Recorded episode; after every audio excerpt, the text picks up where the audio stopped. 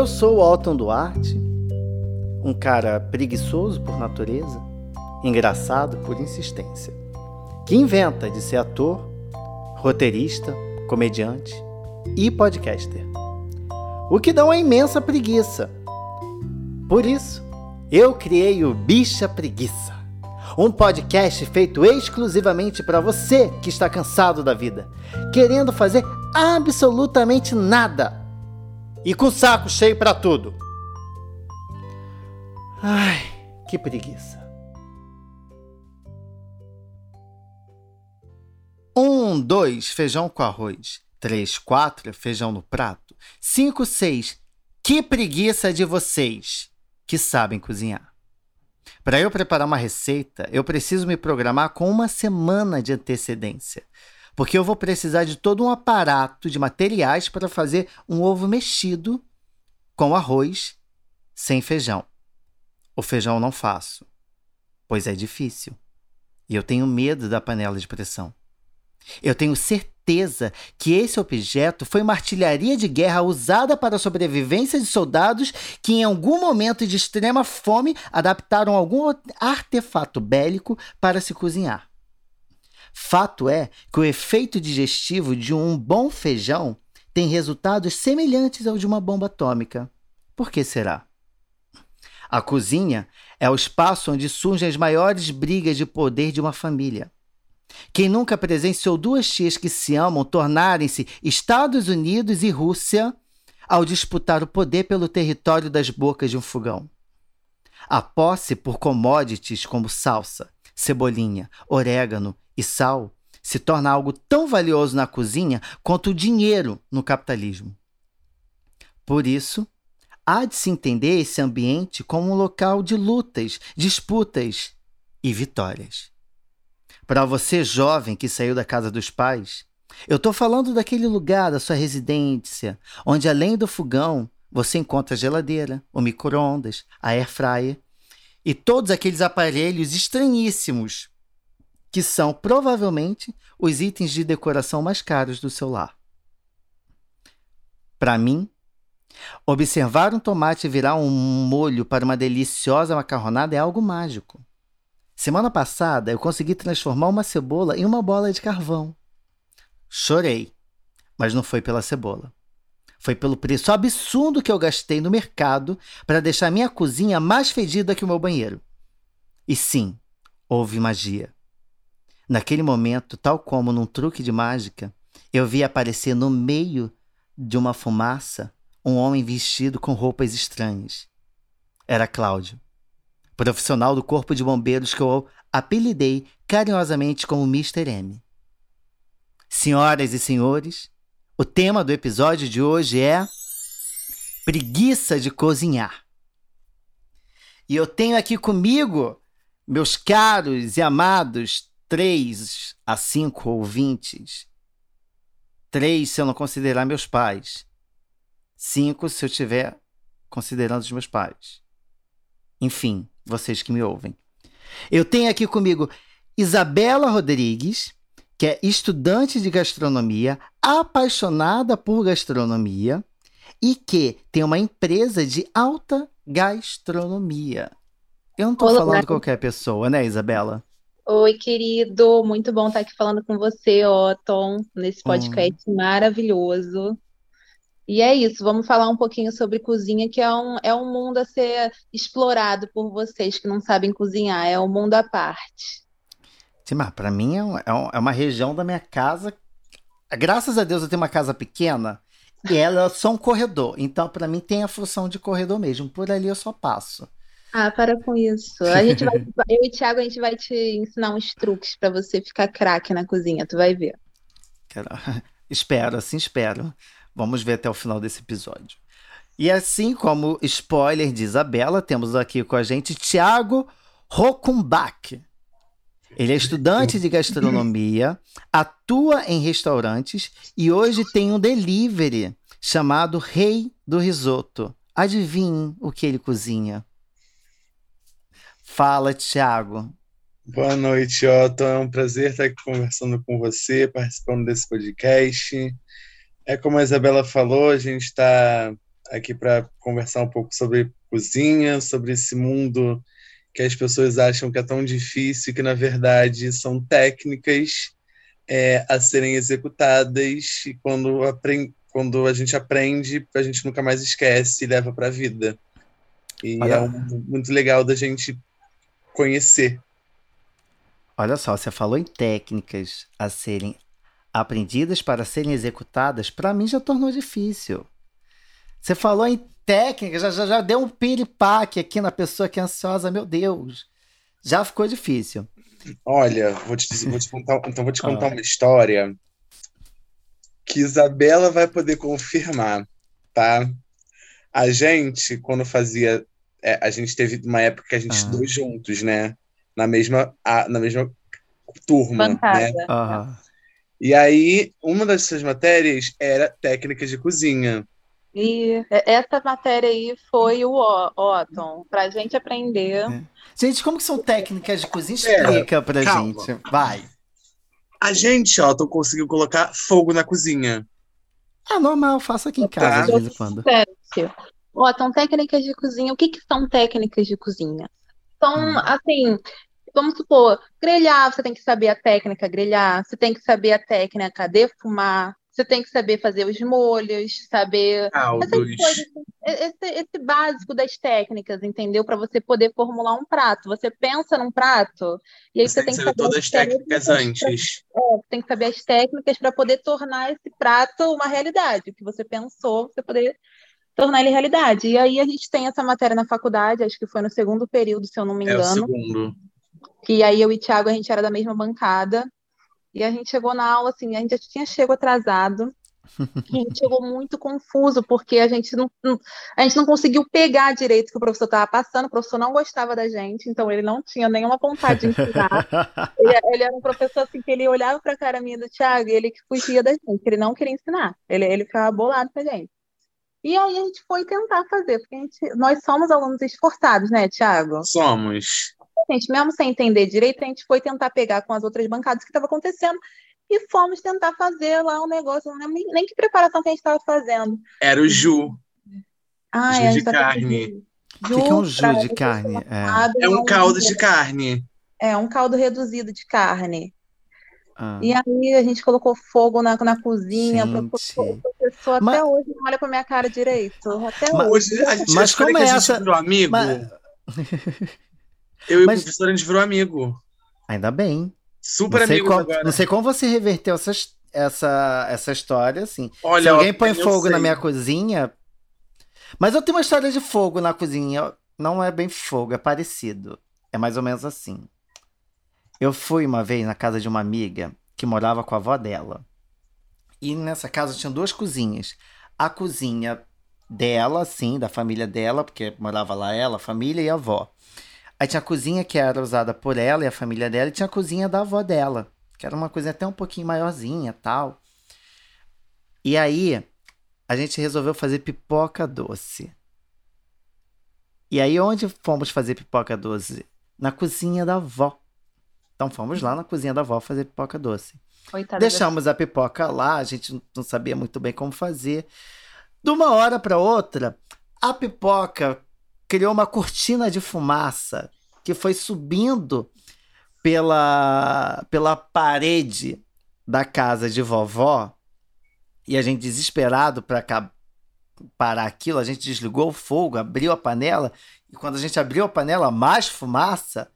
E aí eu só tenho a imagem de vovó saindo do quarto dela, indo na cozinha e perguntando: O que, que está acontecendo aqui? Muito assustada. Ai, gente, normal. Acho que todo mundo que, que passa, que entra na cozinha pela primeira vez ou tá começando a, a mexer com cozinha, tem um, uma história de fogo, de incêndio, de panela queimando. Não, e outra coisa, Otton, você e sua amiga, hum. cara, pipoca doce é uma das coisas mais difíceis que tem de fazer. Por quê? Vai açúcar, e açúcar hum. queima rápido. Então, por isso que o pipoqueiro, quando ele vai fazer pipoca doce, ele fica rodando aquele negócio, rodando, rodando porque o açúcar queima. Então, vocês nem, cara, nem foi tão ruim assim. Se fosse um arroz, né, um negócio assim, até seria pior, mas pô, pipoca doce queima. Você é um, você é um gênio incompreendido da cozinha, Otton. Ai, é eu sei que eu sou, eu sou. Na verdade é o seguinte, eu, eu tô aqui, né, criando essa persona de que, ai, não sei cozinhar, mas eu sei cozinhar, porque eu sou neto de cozinheiro. Meu pai cozinha super bem, minha mãe cozinha super bem. Eu deveria cozinhar super bem também, mas. Mas assim, eu acho que eu, eu acho que eu sei me virar. Eu faço as coisas aqui em casa, faço arroz, feijão realmente eu não faço. Faço carne, faço peixe.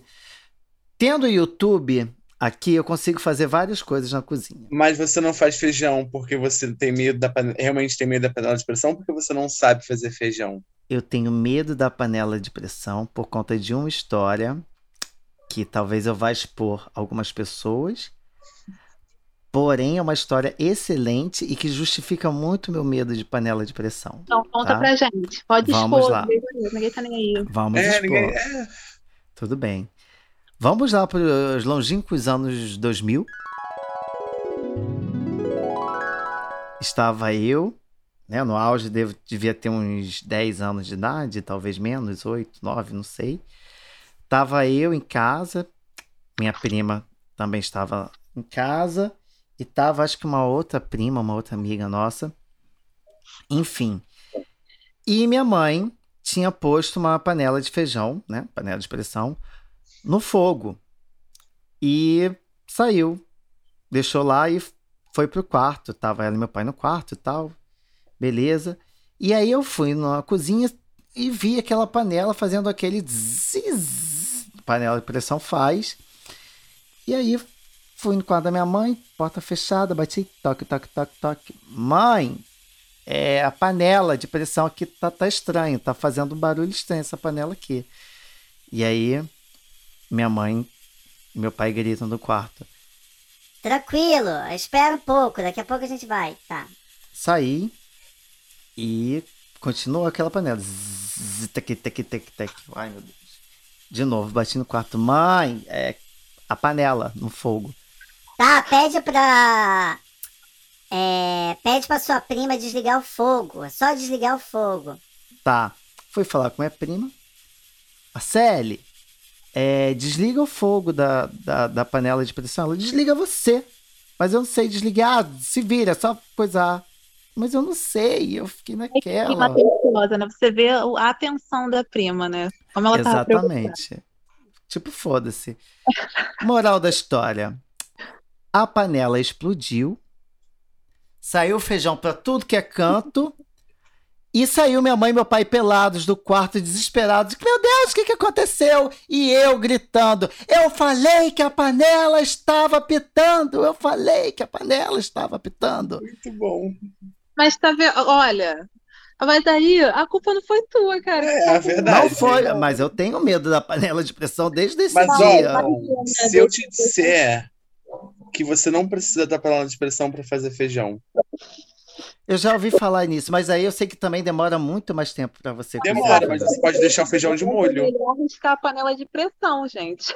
O é. preço do gás é melhor a gente arriscar realmente a panela, né? Ou você pode deixar o feijão de molho, mais tempo e o tempo de cocção dele vai ser menor. É, mas aí, mesmo deixando hum. o feijão de molho, se colocar na panela normal e ficar esperando, vai o tempo da panela, vai assim, vai uns 40 minutos ele. É cozinhando hum. na panela normal. Menos que isso você não consegue. Se você comer feijão, ó, então você faça é. isso, vai dar certo. Eu vou, vou tentar. Eu vou tentar. Eu, Depois eu conta pra gente.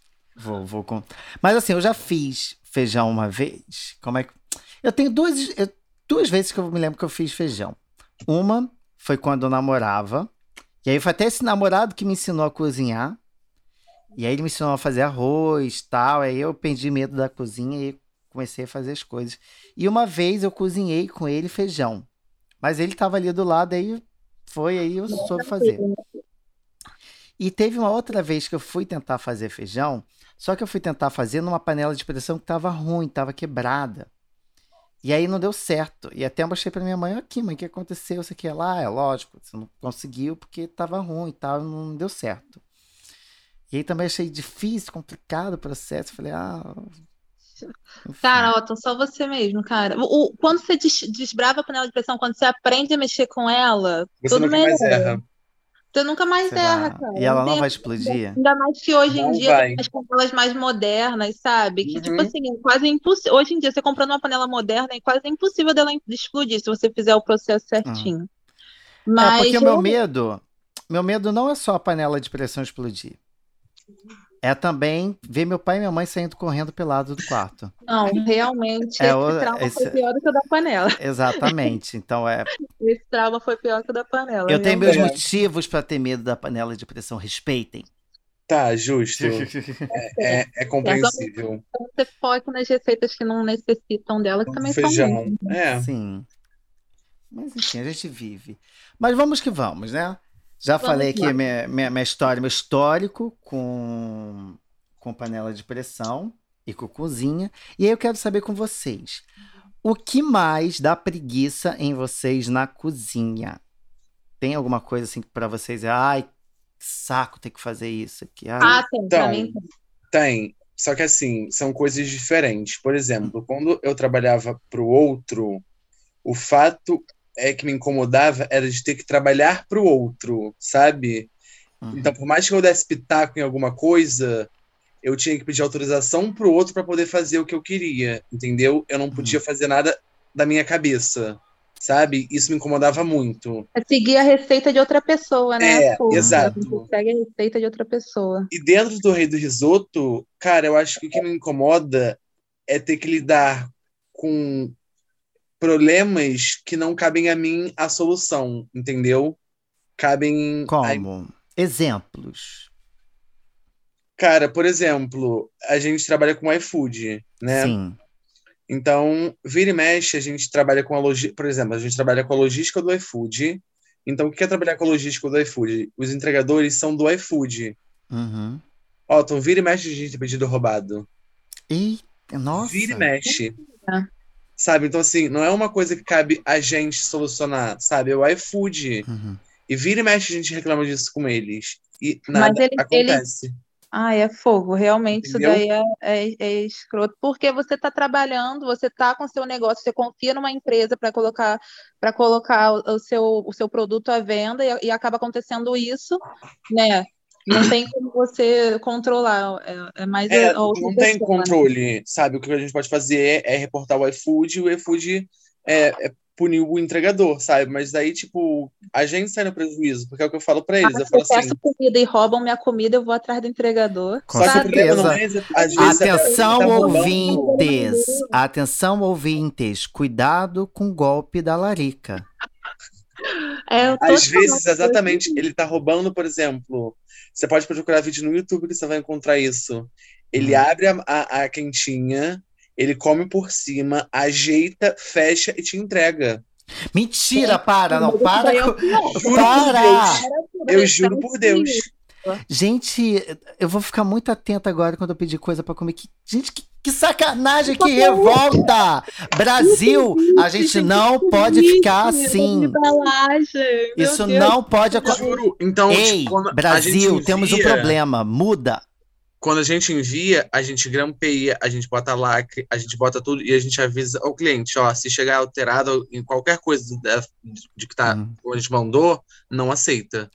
Que ah, isso. Cara, isso... mas eu, eu, eu, tenho, tenho um casal que eu sigo nas redes sociais, que é o canal dos Caçadores. Não sei se vocês conhecem, que eles fazem review de restaurante, de comida. ah, coisas. eu sei quais são, eu sei quem são. Então, aí eu tava vendo um vídeo deles que eles realmente falaram que eles pediram, não foi no iFood, foi na RAP. Eles pediram uma, uma refeição em São Paulo, no hotel que eles estavam, e o entregador chegou na porta do hotel, aí coloca lá a localização como se tivesse entrego, né? Entregue uhum. o lanche e ele foi embora mais. Tipo assim, ele, ele foi até o local de entrega, colocou lá é, que foi que entregue entregou. Refeição, que entregou e foi embora, que não entregou. Gente. Olha isso, uma doideira. Uma doideira. E uma esperteza também. Sim, com certeza. Ah, acho que eu não julgo. Acho que é um crime que eu cometeria. É um Só que crime assim, que eu cometeria. O problema não, não, é isso acontecer. Na bolsa. Talvez eu andasse com um garfinho na bolsa para dar uma bicada no risoto do Thiago. Pô, risoto cheiroso. Mas, mas, gente, o problema não é isso acontecer, mas é o que eu falo pro iFood. O iFood nunca vai sair no prejuízo. Porque isso, a pessoa que está comprando não está vendo o erro com o iFood, está vendo o erro do restaurante, entendeu? É lógico. É. Então é a gente que é pequeno que vai sair é, fudido na história. Por conta Uhum. do iFood, entendeu? É. Eu fico. o erro não é nem no, do iFood em si. Claro que é dele, porque ele que está prestando o serviço, né? Mas o motoqueiro também. Exato. O, o iFood não deveria nem punir para mim, ele deveria tirar o. Tirar o motoqueiro. Eu já falei isso mil vezes também. Não tem a punição. A pessoa foi lá comer a comida dos outros. Ai. Gente, Também isso um tem vídeo, isso tem vídeo na internet. Explicar, gente, eu também como. Coitado do Gente. motoqueiro, cheio de fome trabalhando. Eu comi Exatamente. Eu comi. Ah, eu também. Ah, mas- Eu fico pensando assim, às vezes o cara traz uma pizza quentinha, aquele Ah. cheiro da calabresa subindo e ele não tá comendo. Eu falo assim, ai, moço. ai, Exatamente. Você vai julgar. Você põe, no, você põe no lugar da pessoa que tá ali levando o quê? Levando uma marguerita gostosona do. Pô, um risoto gostosão do rei do risoto. Imagina. Risoto quentinho do rei do risoto, aquele Pô, cheirinho de gorgonzola com a abóbora. sabe? assim, É, é muito sangue frio. assim. É muito sangue frio não fazer isso. É, com, é mais ou menos como se você fosse um, um médico cirurgião operando Bolsonaro. O limite da ética tá ali, ó. Você pode mudar o mundo e você não muda. É A fogo. ética tem que ser muito forte pra você. É, é as, é as coisas da nossa profissão, né? Cada profissão a gente tem que lidar com, com al- algumas, algumas controvérsias. Algumas né? controvérsias. Exatamente. Mas, Mas diga, Isabela, você não falou a sua preguiça. Qual é a sua Ah, eu- preguiça? Eu tenho, eu tenho preguiça. Eu tenho preguiça, sabe do quê? Eu, eu tenho preguiça de sovar a massa. Não gosto. Você falou preguiça na cozinha, né? Quando tá cozinhando. Minha preguiça é sovar massa. Não O que, gosto. que é sovar massa? Explica aí pra, pra quem tem. sovar. Quando a gente fazer pão, pizza, qualquer massa que a gente precisa é, ter glúten, né? Que tem que hum, sovar, né? Pra sair a Uhum. cadeia de glúten da massa, você tem que ficar sovando, quer ficar apertando a massa e vai, apertando. Uhum. Aquele negócio dá 10 minutos, eu tô com a minha cervical atacada, me dá uma tendinite, eu não aguento fazer isso. Aí A idade, né, meu bem? A idade chega pra todo mundo. Não, Hum. mas com pouca idade eu já não gostava, nunca gostei de sovar massa. E pesar as coisas, na confeitaria tem que ficar pesando. Não Eu já porre. vi, e- e uma coisa que eu não faço é pesar. Não gosto de pesar. Uma amiga minha esses dias foi lá em casa, né? Que eu faço um monte de receita de olho. Ah. Meu negócio é coisa de olho. Sempre foi, né, Isabela? Oi? Sempre, Sempre foi. foi. Eu nunca fui de ficar pesando as coisas. Não gosto. Eu vou e vejo a quantidade que eu acho que é e acabou. E seja o que Deus quiser, e normalmente Deus quer. Normalmente Deus é maneiro comigo. Mas só que, tipo assim, uma vez uma amiga minha foi. eu- ela, ela tem um negócio também de comida, que ela faz doce, faz bolo, só que ela não é formada e também não tem faculdade de gastronomia. Ela começou agora na pandemia a fazer bolo de festa e tá saindo muito bem. Eu tenho o maior orgulho dela. Mas aí ela, ela recebeu uma encomenda de um bolo. Ela, o bolo não podia ter glúten, não podia ter gordura, não podia ter lactose, o bolo todo cheio de restrição. Não podia ser bolo também.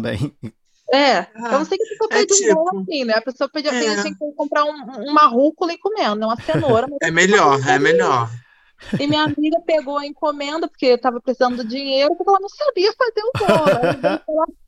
Aí, ela veio falar comigo, pô, amiga, me ajuda aí, pô, peguei a encomenda de um bolo que não pode ter nada, não sei o que que eu ponho no bolo, a massa tá... Ela estava fazendo os testes de massa e a massa estava ficando esquisita.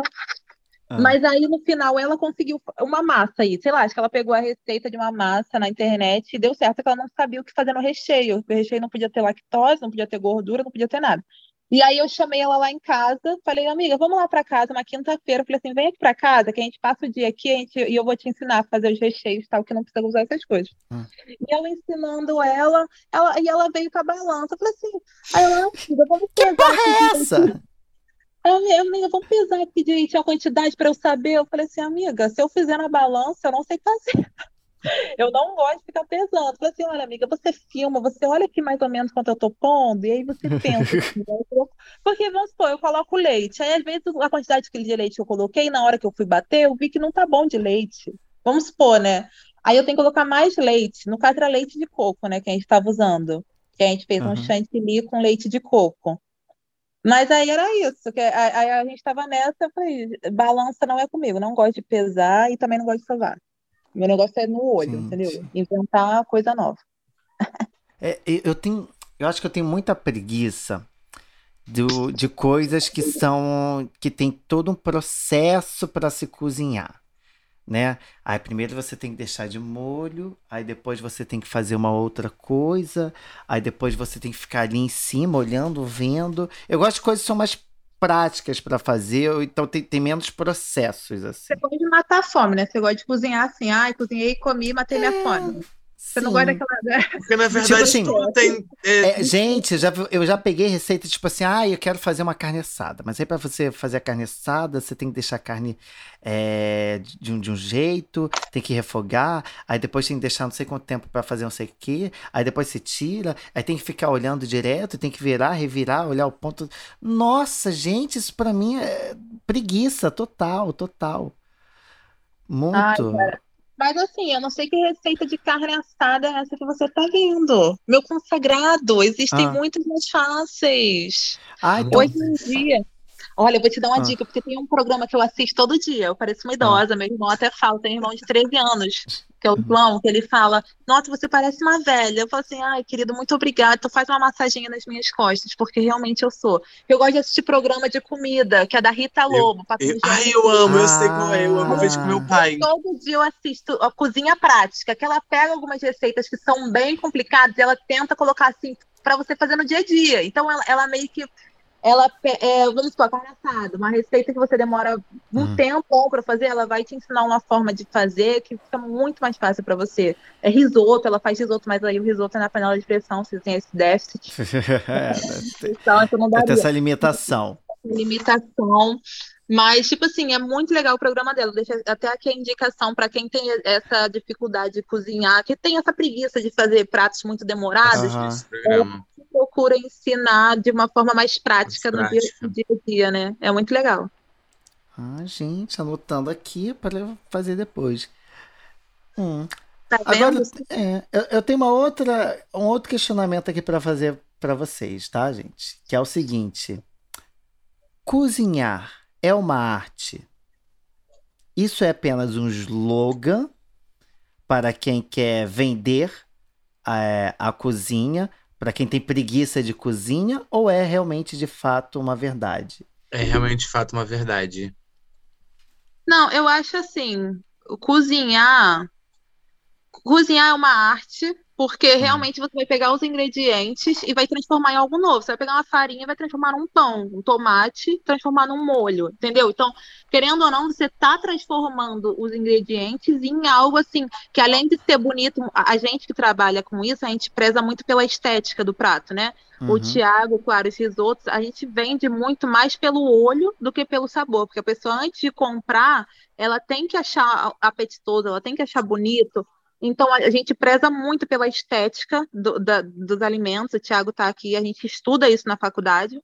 Mas qualquer pessoa que esteja em casa, gente, é o que eu falo. Às vezes você pode chegar e, e transformar um simples arroz, tipo, com ovo, não sei, numa coisa diferente. Você pode ter esse feeling. Então, claro que cozinhar é uma arte, é, a gente trabalha com isso, é, é uma coisa que a gente é, preza pela aparência, pela combinação dos sabores. A gente tem que pensar no ácido, no que, que vai estar junto com o ácido, tem que pensar no crocante. Então, a gente tem que pensar em todos os elementos que vão estar no prato. Eu acho que isso é, isso é uma coisa muito artística, sabe? Porque você tem que ter é, esse feeling de saber o que vai colocar para dar contraste.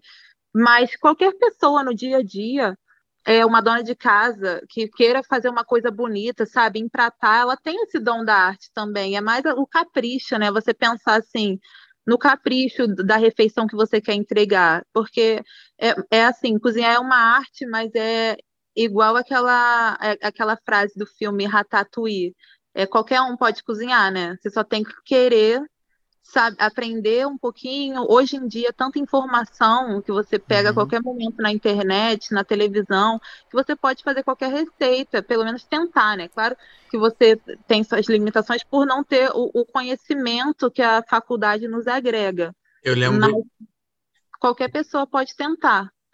Eu lembro que quando eu entrei na faculdade, eu não lembro quem foi o professor, de verdade, não lembro mesmo.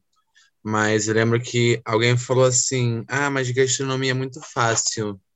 É, não sei para que, que eu faço faculdade. E aí ele falou assim: cara, você está pagando faculdade porque você quer, Porque, assim, se realmente você quisesse só fazer um curso, você entrava no YouTube e aprendia tudo.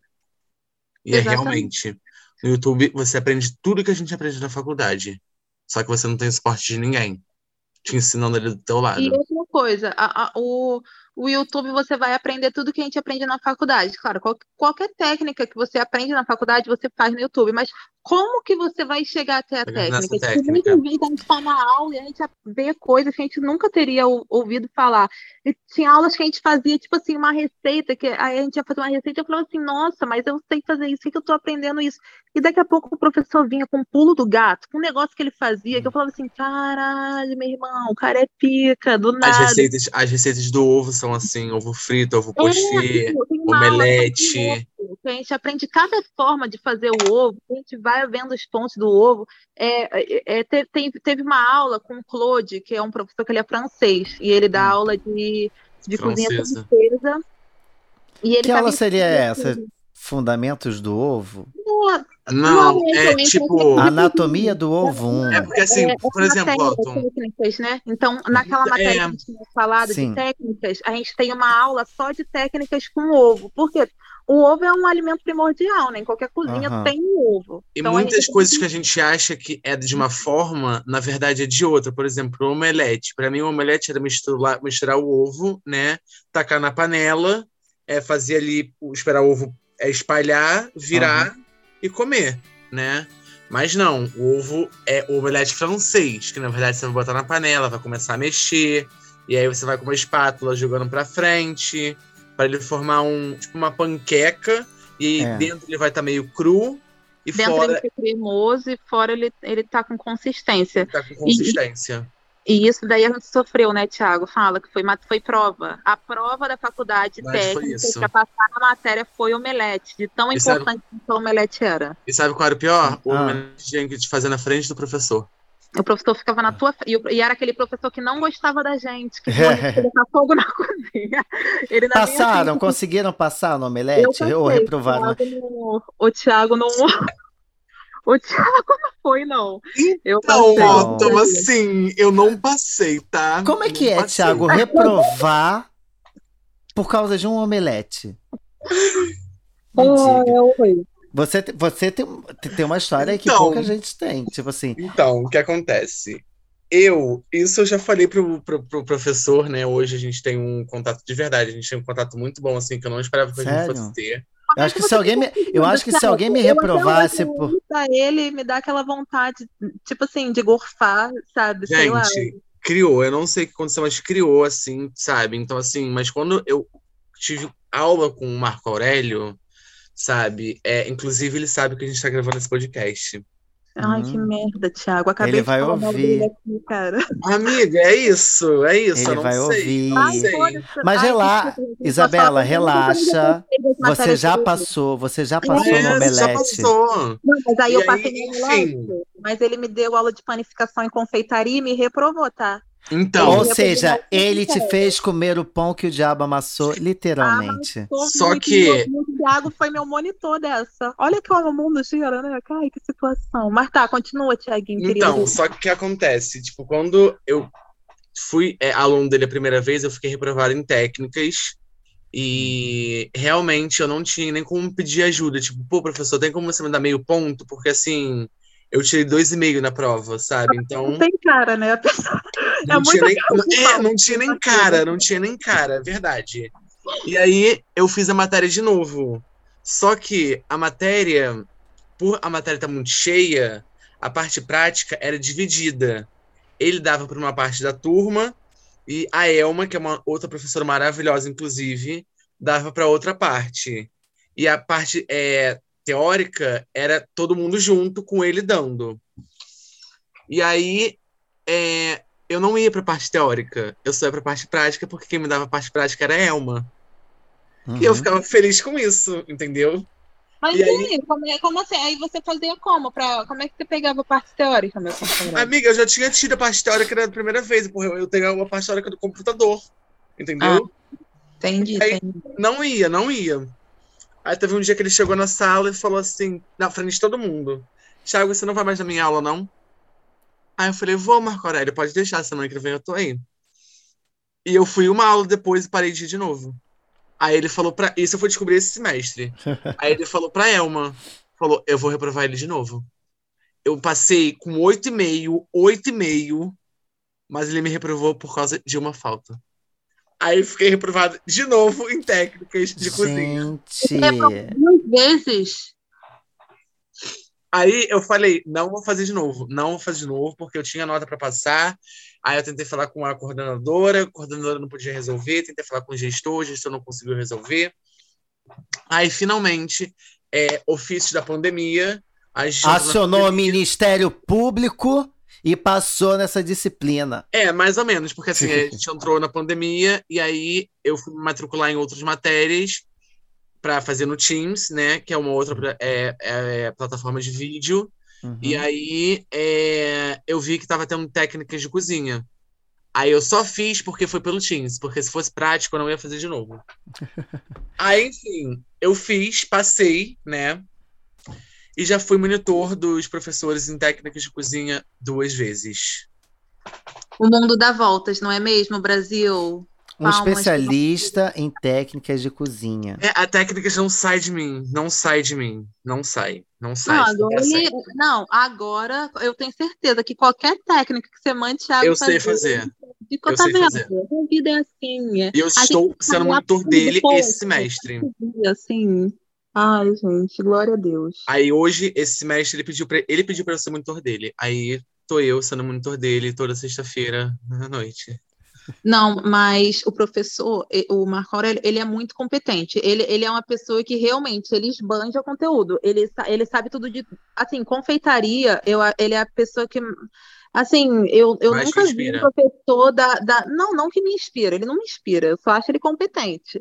Mas, tipo assim, eu nunca vi uma pessoa assim, tipo, saber tanto do que está ensinando, sabe? Ele, ele tem eh, esse negócio com ele, esse feeling. O, o único problema dele é que ele é escroto, mas ele é muito Bela, dizer- não, sério, eu vou dizer uma parada pra você que eu falo pra todo mundo. O Marco Aurélio é uma pessoa difícil de lidar. Porém, quando você conhece e entende isso nele, você vê o quanto ele é maravilhoso. O quanto ele é Ah, divertido, engraçado. O mundo Ah, precisa conhecer o Marco Aurélio. O Não mundo precisa. Você que está nos ouvindo, Pois você é, que está nos ouvindo, O Marco Aurélio. joga. Qual, qual é o Instagram do Marco Aurélio? Marco- o pessoal que está seguindo. ver aqui, peraí. Vamos lá. Você que está nos ouvindo agora, É Marco Aurélio Piccoli, eu é? desafio, eu desafio é você. Marco Piccoli. É Marco Piccoli. Deixa eu ver, peraí. Eu desafio você que está nos ouvindo agora a acessar o Instagram de Marco Aurélio e conhecer esse amor de pessoa que é boa, é escrota, faz você comer o pão que o diabo amassou, te reprova por um omelete, mas ali dentro, no fundo daquela mistura gostosa dessa personalidade de Marco Aurélio, há um homem bacana. É Eu isso. posso só acrescentar uma coisinha? Acrescenta. Galera, vocês vão lá no perfil dele e comentam assim na última foto, pedindo para ele me pagar 300 reais que ele tá me devendo até hoje, de um curso que eu paguei, eu ia fazer com ele, porque eu queria aprender. Só que de última hora aconteceu um imprevisto na minha família, um imprevisto familiar, e eu não pude comparecer ao curso, e ele não pôde me dar meu dinheiro de volta. E eu falei com ele, tipo assim, três semanas antes do curso acontecer, então ele não ia perder nada, galera. Vamos ter uma compaixão aqui com a amiga Isabela. Uepa! Assim, eu, eu, eu pago 5 litrões. Aqui, pra quem conseguir meus 300 reais. Isabela, Isabela, eu vou ter que lidar com o Marco Aurélio semana que vem, pelo amor de Gente, eu Deus. tô amando. Eu acho que eu vou fazer um Preguiça de Cozinhar 2.0. Ou melhor, melhor, melhor, melhor. Eu vou fazer um episódio semana que vem chamado Preguiça de Marco Aurélio, pra gente saber qual foi o Eu desenrolar gente dessa colocar aqui. história. Aí a gente coloca mais gente aqui que tem mais a falar do Marco Aurélio. Tem muita gente. Gente. Marco Aurélio, ame ou é deixo? única, né? Ah, Ah, é eu coisa- amo, Sim. eu amo. Vamos Ah, lá então. Vamos seguir. Vamos seguir. Eu tenho uma. Eu amo. Amo. né? Quem não ama Marco Aurélio? Eu estou aqui amando Marco Aurélio já. Você que está nos ouvindo também vai amar Marco Aurélio. Enfim. Vai amar Marco Aurélio. Mas vamos prosseguir com o nosso programa, que o tema não é Marco Aurélio, tá? Lembrando para quem ainda está nos ouvindo, a gente está falando sobre Não, não preguiça está. de cozinhar. Preguiça de cozinhar com Marco Aurélio. E eu quero saber de vocês agora é o seguinte. Eu vou dar aqui, sempre faço uma dinâmica no, no finalzinho do nosso bate-papo. A dinâmica de hoje é o seguinte: eu vou dar algumas coisas, né? Vou dar uns pratos e vocês vão ter que criar uma receita para esses pratos que eu vou dar para vocês, ok? É Ok. simples, é tranquilo e é ótimo. Olha a cara do Thiago. O primeiro prato que a gente tem é o seguinte: é o Homem Hétero Nicolas Cagezinho. Como que. Quais são os ingredientes? Como é que a gente prepara esse prato? Começa, Thiago. E como que a gente serve? Quais são os ingredientes desse prato, né? Homem hétero Nicolas Cagezinho. Queijezinho. É. Ai, meu Deus do céu. Fala, Thiago. Não Eu tenho sei. que pensar. Mas o que você diz? Você diz o, o ator Nicolas Cage, tipo homem hétero Nicolas Cage? Que é esse estilo de Nicolas Cage que não é nem bonito, nem feio, nem é bom, nem é ruim. Que- Ah, não, que que então teria eu desse- pego depois que eu tô bêbada, né? O que não é bom nem é ruim, né? A gente bebe umas cervejas, aí acontece essas tramóias. É assim, Ah. como é que a gente vai servir o, o, o Nicolas Cagezinho, né? Eu acho que eu faria Ah. um. Um enroladinho, né? Assim. Não, eu acho que eu faria um, um, um salmão. É, como é que é o nome daquele? É Gravilax. Um Gravilax. O que, que é um gravilax? É, é um salmão que ele é marinado no açúcar mascavo, é sálvia, é, e algumas outras, erva doce, algumas outras coisas. Aí ele fica marinando, é, quanto mais Durante marinado, uma semana, né? Fica marinando muito tempo e aí ele, É. ele cozinha na marinada. Cozinha Isso. não, ele pega todo o sabor. ele pega todo o sabor. Se fosse um japa, você serve ele cru, né? E aí ele tem todo aquele sabor da marinada. que Exato. E eu serviria porque como é uma, uma- um hétero é, Nicolas Cage, uma coisa, uma coisa mais exótica, eu serviria um Gravilax. Mas hétero top não é exótico. É uma, é uma parada assim que pra mim eu faria um o né? Nicolas Cagezinho é exótico. Eu acho ele exótico. Ah, é Aí exótico. que tá o pulo do gato, entendeu? Ah, então eu, fa- eu faria um, um prato Ah. mais. Uma coisa mais assim. É, Ah, eu faria uma baratinha, assim. Uma coisa chinesa, assim, uma barata temperada frita. Hum, interessante. É, com, com uma, uma salsinha pra dar um, um toque, um tomilho. um- uma baratinha. Tomilho, eu acho que as pessoas deviam agregar em tudo. Sabe? Amo Hum. tomilho. Pra mim, eu boto tomilho até no suco se deixar, tá? Essa daí sou eu com salsa. Eu taco salsa em tudo, gente. Gente, amo. salsa. Ervas, assim, eu misturo tudo, eu uso Tudo, tudo. Outra coisa que eu Hum. amo, páprica. Páprica eu amo muito. Eu, páprica aqui em no algumas restaurante.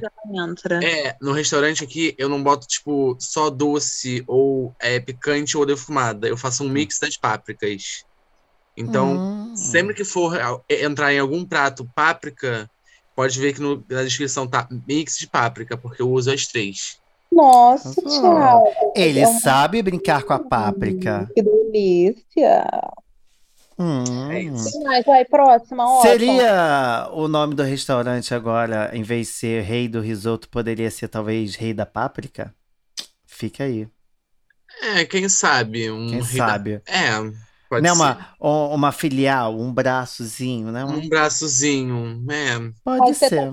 Só que o Thiago pode lançar o próprio tempero dele pra vender, né? Tempero rei do risoto, que aí seria um mix de pápricas, porque eu nunca Uhum. vi vendendo, Thiago. Pega essa ideia, meu querido. eu Tô falando sério. Você pega assim, coloca assim um mix de páprica, tá com uma pimenta do reino, inventa um tempero novo, aí você coloca assim, tempero Thiago Rocumbac, ou não, tempero do rei. Aí você coloca assim o seu tempero, entendeu? Arrasou. Arrasou Arrasou. muito. Vamos lá. Agora uma, uma outra aqui, tem? Uma outra receita que eu quero que vocês. No outro prato que eu quero que vocês deem a receita. Falem os ingredientes, como é que se faz, tal como a gente fez agora. O próximo é. Ok? Ah, E eu quero o nome, tá? Para esse prato que tem como toque especial, ok? A POC. a gayzinha POC? Como que a gente faria a gayzinha POC se ela fosse uma receita? Ah, uma saladinha. Eu faria uma coisa delicada. Uma Ah? saladinha caprese. Uma, Uma, coisa, saladinha. é, uma saladinha caprese, uma coisa delicada, Uma mas gostosa. É, uma, uma- um tomatinho, um tomatinho com Mais fio, docinho, né? É. um tomatinho com fio mais docinho, uma um queijinho ralado, um queijinho parmesão ralado. um pestinho de manjericão, assim, é, um, um- E a uma gente capinha. pode- A gente poderia chamar até de POC a caprese. Poc a caprese. Olha, adorei. POC a caprese. Uma caprese. Ó, POC caprese. Poc caprese. Gostei. Adorei. Gostei. Adorei. Vamos ao, ao último. Vamos aqui ao nosso último prato, tá? O nosso último prato seria o brasileiro arrependido de quem votou para presidente. Um porco. Ah, uma vaca atolada, né? Eu acho, Ah, eu acho que uma Uma vaca atolada. vaca atolada, né? Que é aquela, aquela costela, né? Aquela costela que se faz de forte, aquele negócio assim. como seria servido esse prato? Como que a gente poderia servir assim essa, essa vaca atolada? Como que Ah, vaca atolada é. Como é que é servido, Thiago? Agora fala você, como é que a gente serve? a Não, como vocês serviriam assim essa vaca atolada que no caso seria esse brasileiro arrependido de quem votou para presidente? Não, é muito. Porque assim, É porque vai é muito muito mais? É. Vai ter muito mais o atolado, entendeu? Porque a pessoa, assim, é- é- vai ter aquela é pinto que é carne. É, aí vai É, ter uma até porque a carne vai ficar muito cara nesse de caso. cima. É, E né? Porque ele aumentou o valor. O, o nosso, o nosso não, o presidente de vocês aumentou o valor. E aquela carne de segunda, tá? É aquela carne que, assim, é o É, osso. tem que ser carne de segunda. Até o osso, não é? Você compra o osso, Exato. o atolado e taca aipim. É isso, gente. Hoje em dia não tem muito o que fazer, Não tem entendeu? muito Não tem mistério. Ah, Otton, o que que a gente vai inventar? Olha o preço da carne, pelo amor de Não Deus. tem. O, É o uma- negócio é investir no aipim e no agrião, né, Thiago? A gente investe no aipim, no aipim e no agrião e faz uma vaca atolada Vaca assim, atolada. mais- assim, uma coisa mais vega, né? É, exato, perfeito, vaca atolada, perfeito. assim, É. né? Aquela coisa que, aquela coisa que você acha que tá comprando uma coisa, mas na verdade tá vindo Mas- outra pro seu prato. Exato, Completo. exato. É essa. Exatamente. E o engano tá aí, ó. Cai quem quer. Cai quem quer. Adorei. Amei, amei. Acho que tivemos um bom papo sobre cozinha. Foi maravilhoso. Entregamos, ok? Muito, talvez muito mais sobre Marco Aurélio. Mas entregamos sim, tá? Eu quero prosseguir o nosso papo com, com os nossos quadros, mas antes, eu quero dizer que assim, vocês me incentivaram a, a, a querer cozinhar mais. Talvez Ai, domingo eu invente alguma coisa pra fazer aqui em casa, eu não sei. Ai, arrasou. Depois manda fotos pra gente Tá. ver. Vou mandar. Mas eu- e se eu não tiver com preguiça, que eu tenho muita preguiça. Ah, é isso. Ai. Aqui, ó. Aqui, ó. Aqui meu remédio pra preguiça, ó. Que... Que merda. É meu termogênico, que eu tomo Ah. até sem malhar, entendeu? Porque eu acordo, na verdade, com preguiça, né? Eu sou uma pessoa que acordo com preguiça. É até bom eu estar nesse podcast, que eu achei que super combinou, que eu sou a própria bicha preguiça. Eu. Acordo Eu e tomo um termogênico. Aí eu fico assim, com o olho assim, ó. Aí eu vivo minha vida. Aí sim que eu consigo alavancar minha carreira, entendeu? Porque se depender só de Aí mim. que eu consigo viver, que eu consigo E trabalhar. aí que vai. Você fala comigo, nossa, você faz tanta coisa, como você consegue? Assim, querida, eu tô medicada. É, o meu remédio, o meu remédio é outro, né? Ai, O meu remédio é um remédio natural.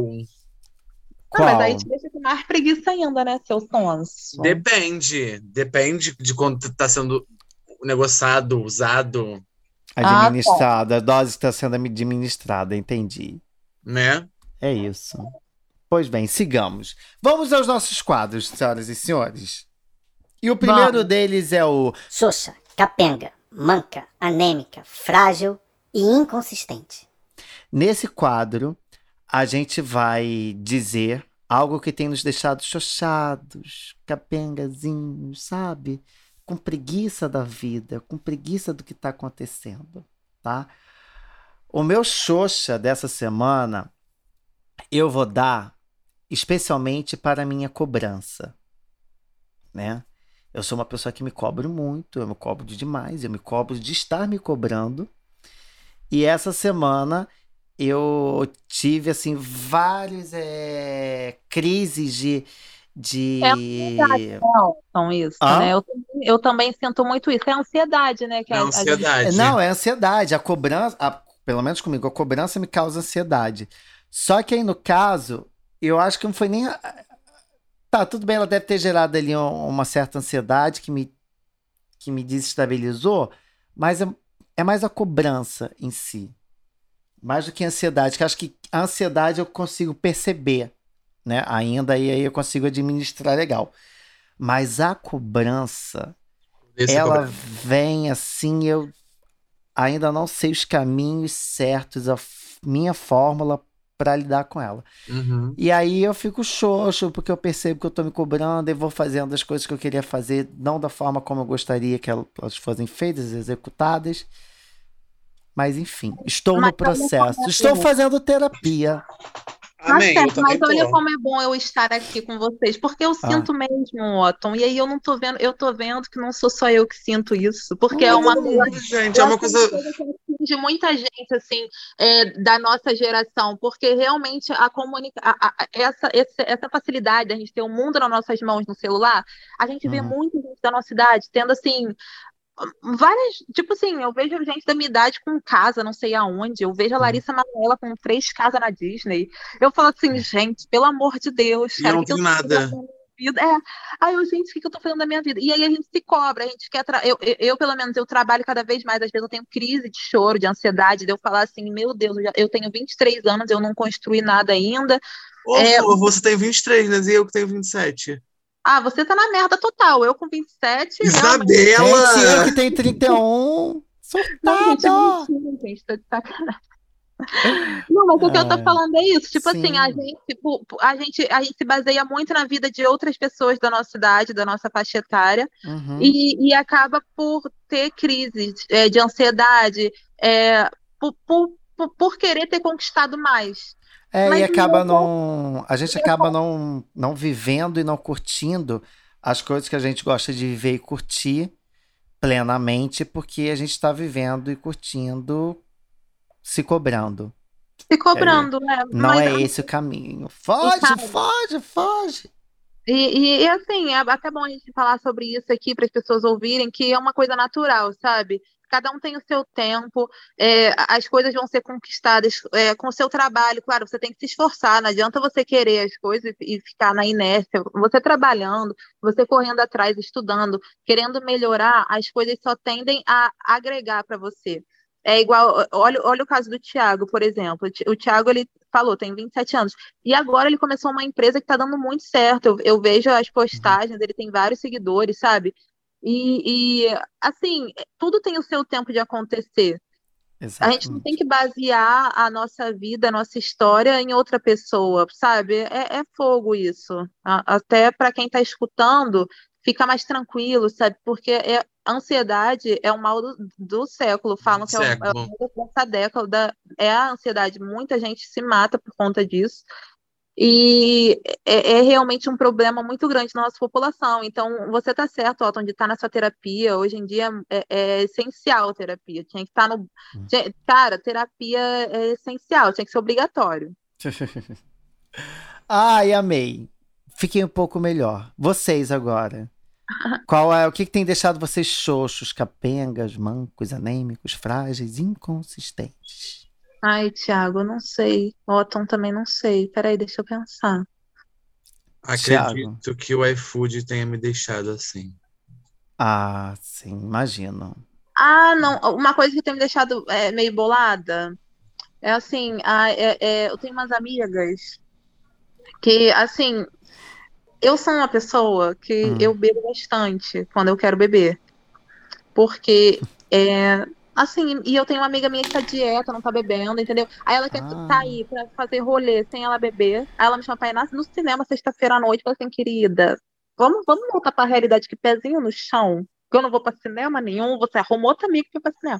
Aí eu falei pra ela assim, pô, vamos no... Aí eu falei, vamos no cinema, depois vamos num barzinho. Ai, amiga, mas o barzinho vai me dar vontade de beber. Eu falei assim, pois a vida é feita de equilíbrio. O cinema também dá vontade de beber. Eu vou estar Porra, senão dá vontade de beber, minha filha. E Ah, aí, pra mim existir dá vontade de beber. falando com ela. É mesmo, Oi? desistir da vontade de beber. Existir dá vontade de beber. Ainda mais existir no Brasil de 2021 Não, dá muita vontade de beber. No Rio de Janeiro, nesse calor insuportável, você acorda com vontade de um chopp gelado. Às vezes eu acordo, vou pra praia, né, fazer, fazer a minha yoga, fui fazer minha yoga, eu sou uma pessoa espiritualizada. Aí eu, eu Coitada. yoga, eu vou tomar um chopp. Olha a situação da pessoa espiritualizada, a pessoa sai da 10 horas da manhã pra tomar um É o equilíbrio. Uma yoga, um chopp, uma yoga, um chopp. Tá vendo só? Ai, que coisa linda. Perfeito. Ai, gente. A gente vai agora pro nosso quadro Espreguiçadeira.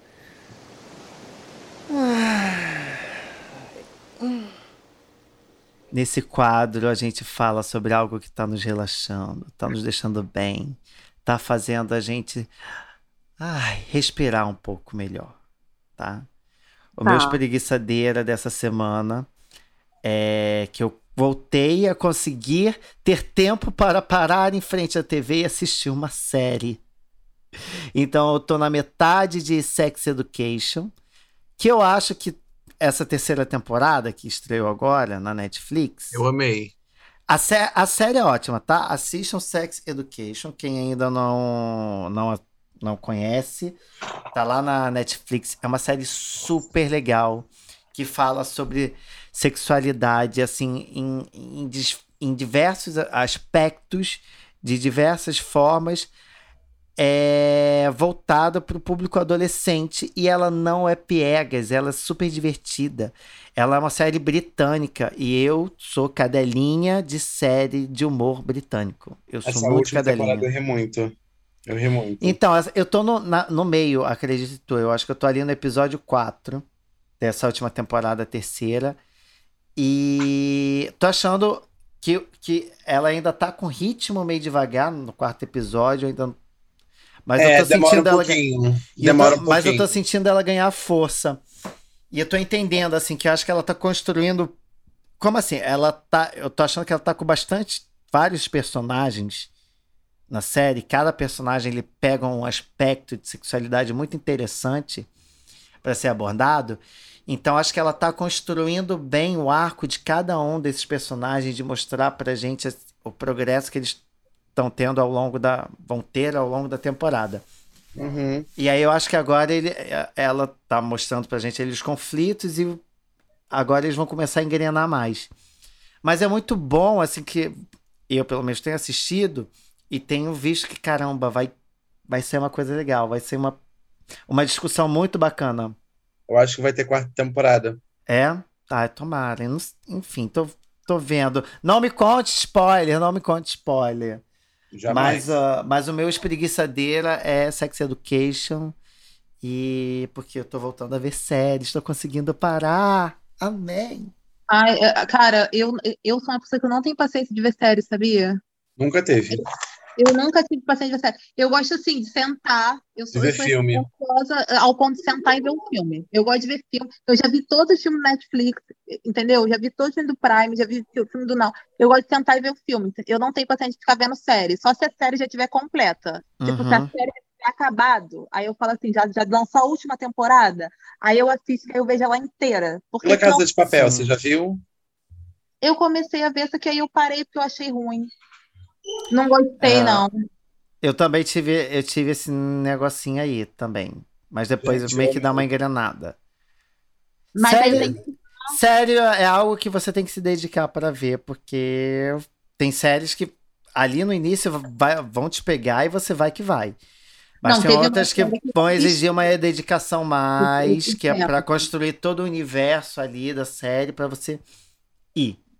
É. Enfim. Tem que ser- você tem que se identificar, né? Sei lá, você tem que ter alguma coisa na série que te prenda, porque tem série que eu começo a ver e todo mundo fala que é maravilhosa e tal, e eu começo sempre assim, "Ih, se a série não- se eu não gostar da série no primeiro capítulo, eu não vou continuar vendo. É. Eu, não consigo. Mas tem uma que eu vi que eu gostei, que é aquela Hum. Sex Life, e eu amei. Muito Ah, bom. Nossa, eu Então amei. esse é seu espreguiçadeira? Não. Sex Life? Então qual a sua espreguiçadeira? Foi uma série que eu gostei. A minha espreguiçadeira é, Ah. tipo assim, é saber sério, o que me deixa tranquilo, assim, que me deixa em paz é, tipo, tá trabalhando e tá me dando retorno, sabe? De eu pegar, acordar e, e juro pra você, não tô de sacanagem, ó, mas é que eu passei tanto tempo, assim, sem ganhar o meu próprio dinheiro, uhum. tipo, ainda mais com a pandemia, passei um tempo parada, então eu tava muito mal. Eu tava com mais ansiedade do que eu costumava ter, porque eu tava uhum. parada. Sim. E aí, hoje em dia, ter o meu negócio, tá dando certo, fazer os meus jantares, ter a minha clientela já que, que contam com os meus serviços, uhum. cara, eu fico muito mais tranquila. Acordar e saber que eu, que eu vou ter o meu trabalho, que eu vou ganhar meu dinheiro daquele dia, que eu já vou poder me organizar para fazer as minhas coisas, minhas viagens, porque, querendo ou não, chega, um, chega uma hora que, que é fogo. Você quer planejar suas coisas, você quer comprar suas coisas e, e poder ter um retorno disso, do meu trabalho, de, que eu tanto estudei, e antes, e eu antes eu não ganhava, e eu falava assim, nossa, eu estou estudando, estou me aperfeiçoando, estou fazendo várias coisas, e não estou ganhando retorno. Hoje em dia eu fico muito tranquila com o meu retorno, sabe?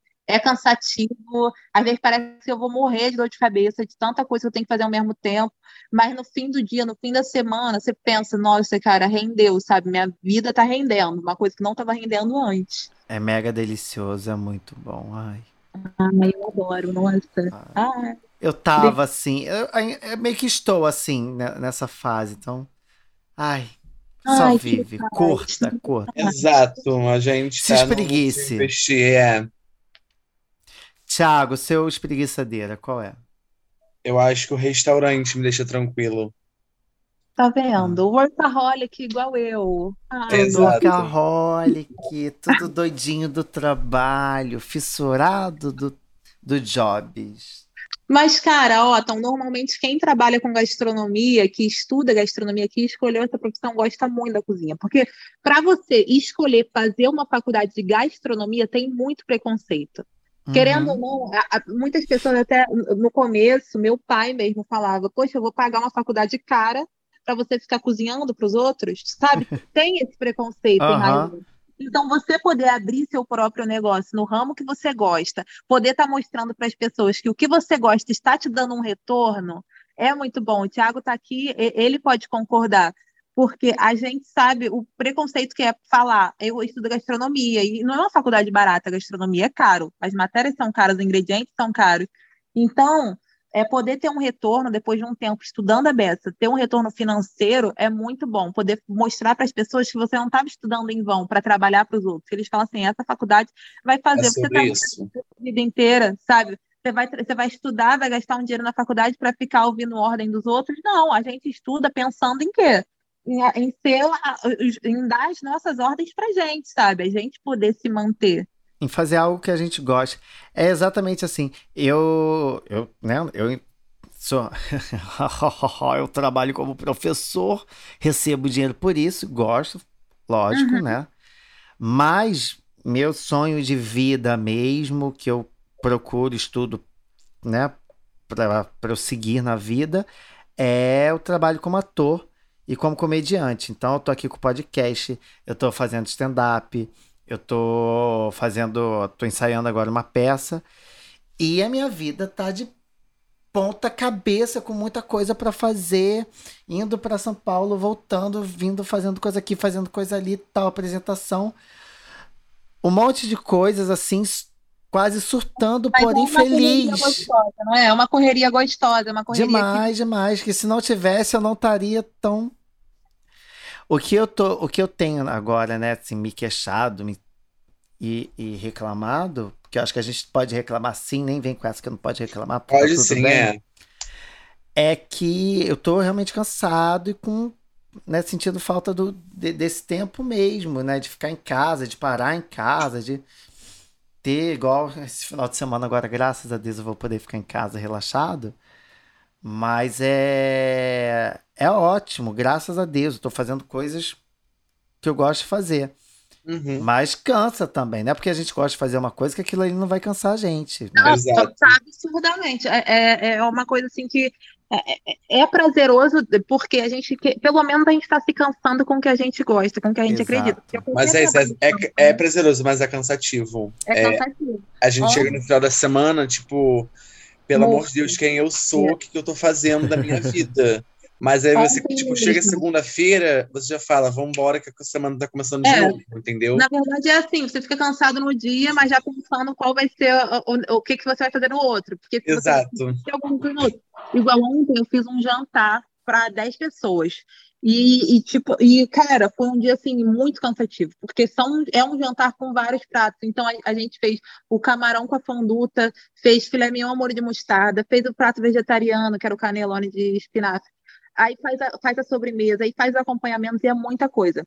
E aí a gente tem que entregar tudo quentinho, sabe? E tudo no jeito, tipo, não pode ter um erro, porque é, um, é, um, é uma cliente que ela tá querendo uma coisa de qualidade, não pode ter erro. E se E tiver aí, erro, um erro que seja, você É já uma perde coisa, a gente cliente. com cabeça, tipo assim, olhando tudo e fazendo tudo, e, com, e, e, e, tipo assim, a cozinha, um calor, e aí você vai e faz, e agora faz aquilo, você tem que saber exatamente o que você vai fazer para depois o negócio não ficar frio para levar. Então, é, é- é- a gente tem que ter uma É muita correria. muita correria, Sim. muita correria. É muita correria. e bagunça, e tem que limpar tudo depois. Gente, No meu é- caso, eu acho que o pior é que, tipo, às vezes é, não é tanta correria, porque assim, por exemplo, eu saio o pedido aqui, eu vou é, tipo, fazer, fazer, pausar o que eu tô fazendo, ir lá fazer o pedido e voltar. Mas às vezes eu tô fazendo um pedido, aí sai um outro pedido aqui no computador, eu tenho que vir aqui, aceitar, aí voltar, é terminar o outro, começar o outro, aí tô fazendo o outro, já sai o outro aqui, então é uma coisa tipo que eu tenho que fazer um- uma atrás da outra, e cada hora um, um sabor diferente, entendeu? E tem horas que vem 10 de uma vez só. Parece que Então, um assim, puxou. Tem horas que. Criativa, mas também é uma hora que você fica assim, às vezes você fica o dia inteiro sem receber pedido, e aí do nada Aham. vem 10, você fala, É. ah, graças a Deus veio 10, cara. Por fica, exemplo, eu comprei, juro por Deus, gente, sábado, sábado não, é, sábado passado, 2 quilos de camarão.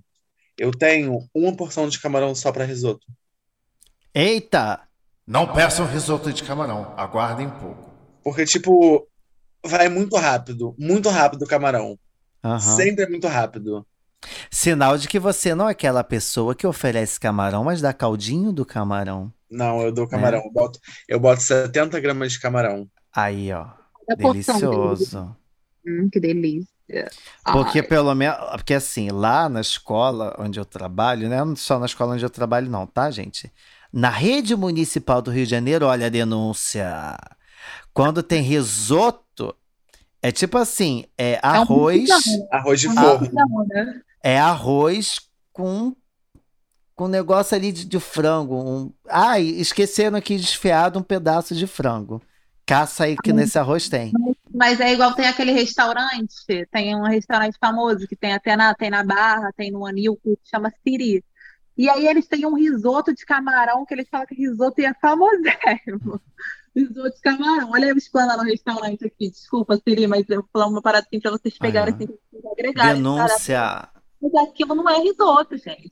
Eles pegam arroz agulhinha e mistura com camarão, entendeu? Hum. O arroz normal. Ele Sei. deve pegar sobra de arroz que faz branco lá na Aham. cozinha e mistura com camarão, com molho de camarão e fala que é risoto, entendeu? O pessoal compra, fala, Não é. delicioso, risoto de camarão. Aí eu olho e falo assim, querido, isso daí é um arrozinho mexido com camarão, meu. Ó, Tom, eu vou te contar, eu vou contar uma, uma- duas curiosidades para você Ai, adoro. Vamos. que talvez você não saiba e todo o público que tá ouvindo, quer dizer, pelo menos a maioria, também não sabe. Curiosidades preguiçosas.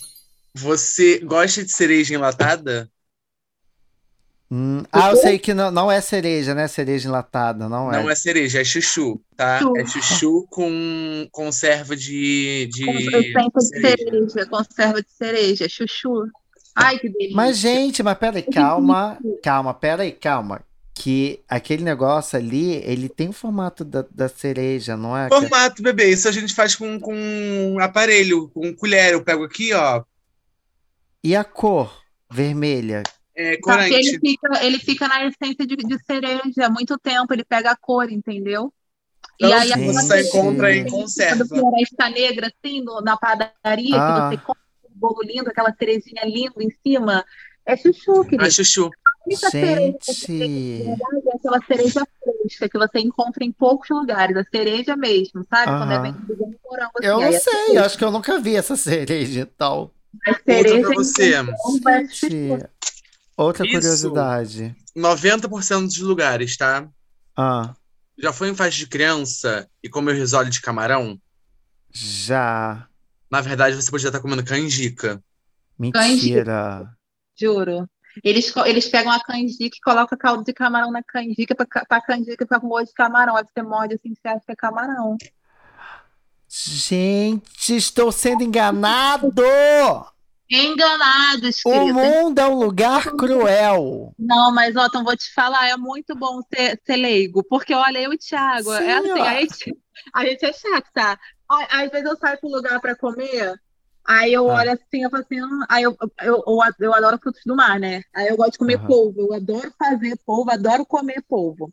E Ah, é aí uma delícia. eu chego nos lugares assim, eu olho o polvo, eu já sei que o polvo tá velho. Aí eu falo assim, não vou comer.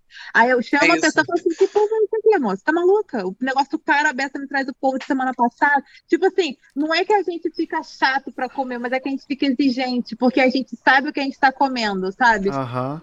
É, é uma coisa assim, igual, você, você vai comer uma massa. Aí a pessoa fala massa fresca no, no, no- cardápio, massa fresca. Aí você paga caro porque é massa fresca. Quando chega, a gente vê quando não é massa fresca. A gente sabe diferenciar o grano duro, o isso e aquilo.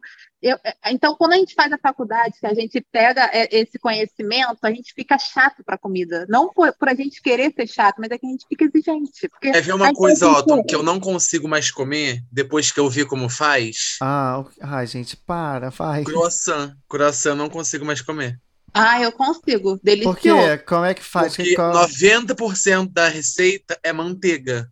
É manteiga. É Ah. manteiga pura. É muita gordura, é muita gordura. O croissant que a gente faz na faculdade é assim, né? Agora, É vai lá francês. aquilo tudo de manteiga. É, Duvido. pois é, pois é. É, muito Acabaram com seu croissonho. É muita manteiga. Tipo assim, você come uma bomba calórica. Um croissantzinho sem recheio, sem nada, é mais de mil calorias, sabe? Gente. É isso. É manteiga pura, é gordura Aí pura. ele vai e recheia com chocolate. Eu como, Hum. eu juro, eu como. Tô sem noção. Gente. Eu não consigo me enjoa. Que... Ai, não me enjoa, não. Ai, eu acho que eu não quero mais saber de nada. Não quero. Chega, basta. A ignorância é um dom. A A ignorância, é uma ignorância às dádiva. vezes é um dom. E uma dádiva. É mesmo. Mas é verdade. Ai, gente, bora, bora. Vamos reclamar, vamos. Vamos pro saque, bicha preguiça. Aqui a gente faz reclamações, tá? Sobre alguém, né? Não Ih, pode ser foi Marco Aurélio, que Marco Aurélio, já já foi. Tá aqui lá com o Marco Aurélio. Não, meu saque não vai pro Marco Aurélio. tá? E vocês podem falar o nome da pessoa, pode não falar, dar um pseudônimo, fica a critério de vocês. Sigamos. Só que é o seguinte, eu vou atender o saque, tá? Quem vai, quem vai ser a primeira pessoa a reclamar? O Thiago. Então tá, Filho lá vai. polícia. Saque bicha preguiça com quem eu falo. Boa noite, Otton. Você fala com o Thiago. Oi, Thiago, qual a sua reclamação, querido? Otton, hoje eu queria reclamar da empresa iFood. Hum, De Eu novo. acho- de novo. Eu acho que Nossa, deixar isso muito importante, muito explícito, porque assim, eu não consigo resolver meus problemas com o iFood. O iFood não me ajuda, tá entendendo? O iFood não colabora com o meu trabalho, o iFood ainda me Ah. prejudica, sabe? E eu preciso trabalhar porque projetos estão acontecendo e eu preciso de dinheiro. Sim, eu Então, sinto. Eu meu sinto que vocês. Eu sinto que você está sendo fodido pelo iFood. Olha que. Só falta pra é, falar chega de quatro. Exato, exato. Que situação. Pois é, o que, que a gente pode reclamar? É, o que, que a gente pode fazer por você que é. Sei lá, No vai. Só é, rezar por mim mesmo e pedir a Deus Reclame. Tem um site chamado Reclame Aqui. Posta Já- um negocinho lá. Tô pensando, é, é o próximo caminho. É o próximo. E depois desse podcast, você que está ouvindo, comece, passe essa informação adiante. Vamos fazer o Brasil mudar. O Brasil está nas nossas mudar. mãos. É Ok? isso. Muito Obrigado, obrigado, Otto. Thiago. Muito obrigado. Ao final da nossa ligação, eu gostaria que o senhor avaliasse entre 0 a 10. 0 como muito ruim, 10 como maravilhoso. Ok? Muito obrigado. Ótimo, avaliarei com mais que maravilhoso, avaliarei com 11. Ai, obrigado. resolveu o problema? O bicha sou preguiça agradece a sua ligação. Vou atender agora de Isabela. Ok, Isabela? Ok. Lá vai. Saque bicha preguiça com quem eu falo. Olá, querido. Você fala com Isabela Rodrigues, tudo bem? Tudo ótimo, Isabela. Me conte, qual a sua reclamação?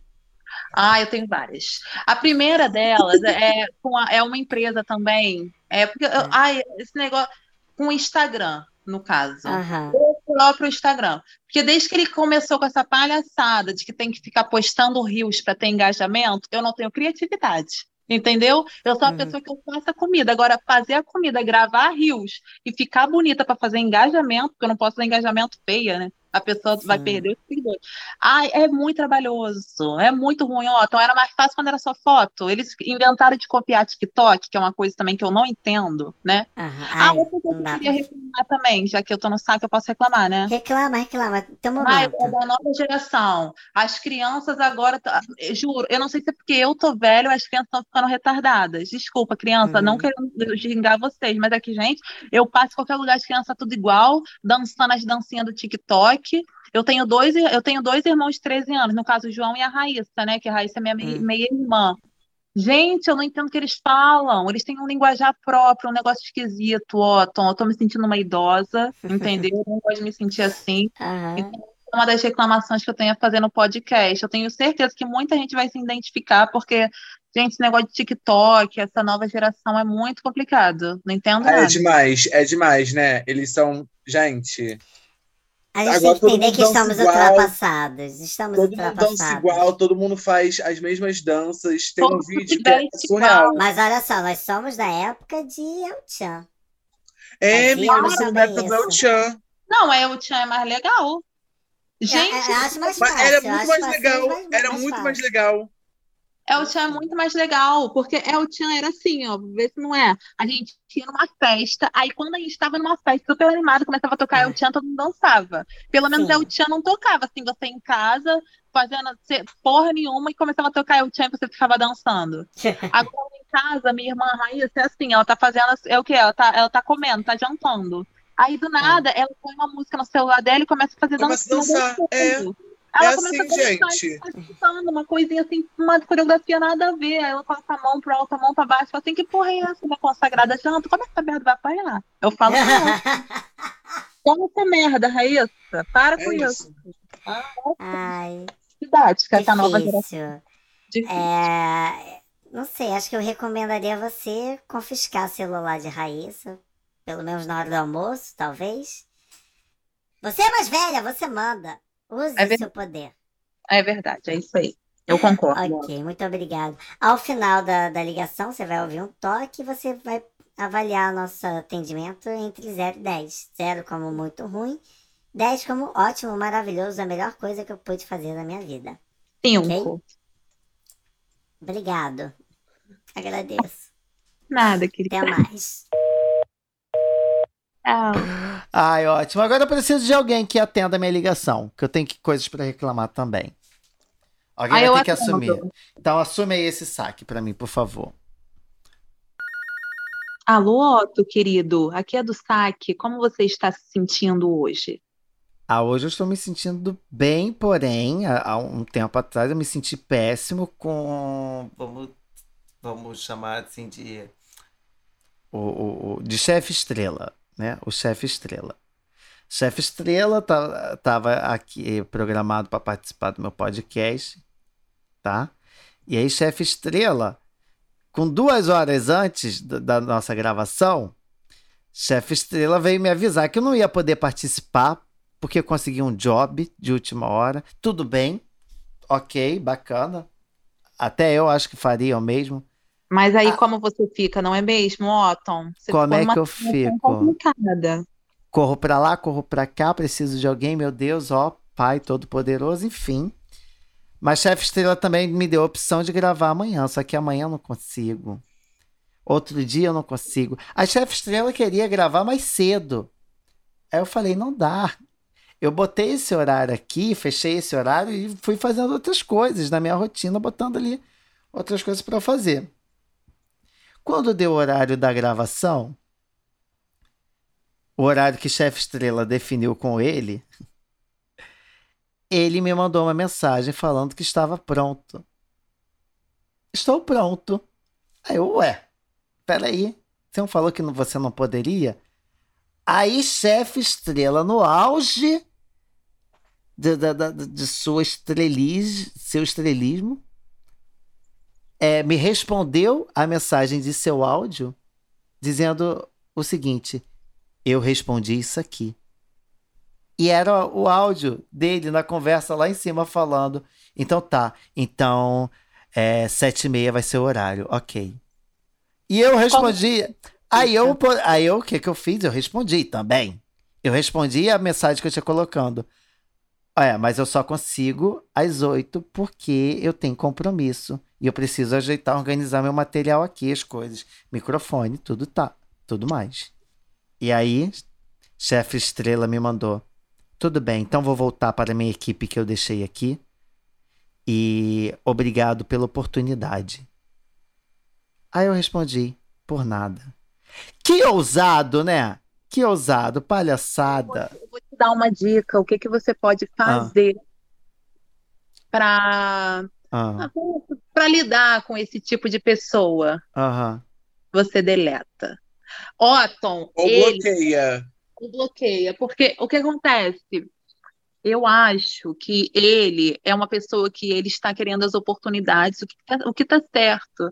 Mas é muito importante você ser uma pessoa responsável com o que você se propõe a fazer. Então, se ele se propôs e combinou com você um horário de, de participar do podcast, que é uma coisa assim que você organiza com, com tempo, e aí do nada ele fala que não pode, aí do nada ele fala que ele pode, como se o horário fosse dele. Eu não acho que é uma pessoa agradável, eu acho que é uma pessoa realmente estrela, eu acho que a pessoa está fora da casinha, entendeu? E aí eu acho isso, ó. Então acho que bola pra frente, se se Deus quiser, sabe? Sigamos, era só essa. Eu precisava só reclamar para desabafar. Eu vou dar nota 10, que eu gostei, sabe? me senti ouvido, me senti escutado. Muito obrigada, querido. Muito obrigado, eu precisava disso. Gratiluz. Vamos, galera. Agora vamos fechar nosso programa, último quadro. Despedir em ritmo de festa, em ritmo de alegria. É, a gente vai agora para o nosso quadro. Para de pedir isso, me segue. Agora a gente vai informar os nossos trabalhos, nossas redes sociais, onde essa galera que nos ouve pode nos acompanhar, pedir um risoto legal, fazer uma uma, uma alta um, um, trabalho de alta gastronomia, Isabela, o que, que, é, o que, que a gente faz no trabalho de alta gastronomia? Me explica um pouco e já se divulga. Explica o seu trabalho e já se divulga aí pra gente. Então, a Gastronomizar, ela surgiu...